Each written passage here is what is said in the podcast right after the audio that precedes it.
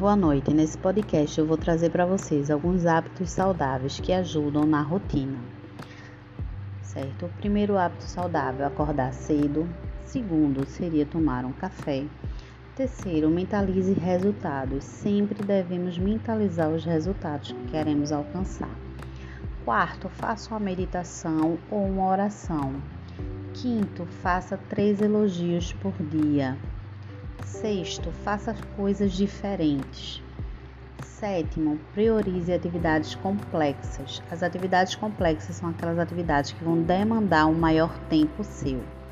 Oitavo, contemple o que é belo. Nono, faça atividade física. Décimo, agradeça sempre o seu dia. Até o próximo podcast.